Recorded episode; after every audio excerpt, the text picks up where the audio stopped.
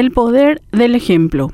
No se puede ser lo que no se ve. El poder del ejemplo es muy importante, decía en su reciente visita la general Laura Richardson, comandante del Comando Sur de los Estados Unidos, al responder qué estrategias se podrían implementar para lograr el real protagonismo de las mujeres en el ámbito castrense.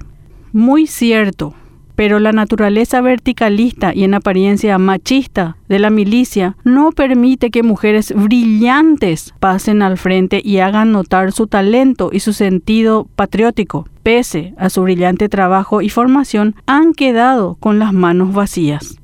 Justamente días atrás, en el marco del tratamiento del acuerdo constitucional para el ascenso de los generales de las Fuerzas Armadas, la senadora Blanca Ovelar hacía referencia a la falta de oportunidades de acceso a puestos de poder en el ámbito castrense a mujeres de intachable trayectoria profesional.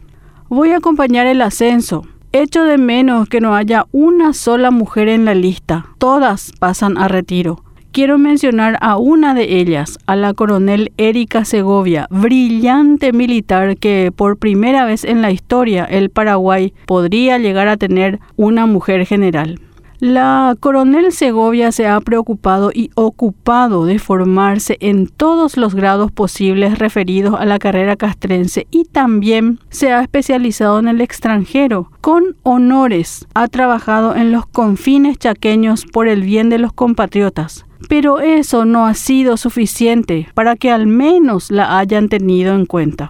Dirían que no es de carrera, porque ella está formada como odontóloga cirujana maxilofacial especializada en Alemania y ha sido incorporada junto a sus camaradas de la promoción 1993, rindiendo los exámenes requeridos en cada etapa. Pero bien sabemos que cuando quieren torcer las leyes y las normas para ubicar a quien sea. Por el arte del que se encuentra la forma para que el círculo encaje dentro del cuadrado. Ejemplo, Nepo Babies y otras autoridades de dudosa idoneidad. Ojalá como decía la senadora Ovelar, el año que viene en la lista de ascenso podamos ver el nombre de alguna congénere y el generalato femenino sea una realidad. Entre tanto, en la Policía Nacional se ha dado un paso al frente en eso del poder del ejemplo, nombrando a sus primeras cuatro mujeres con el cargo de comisario general inspector.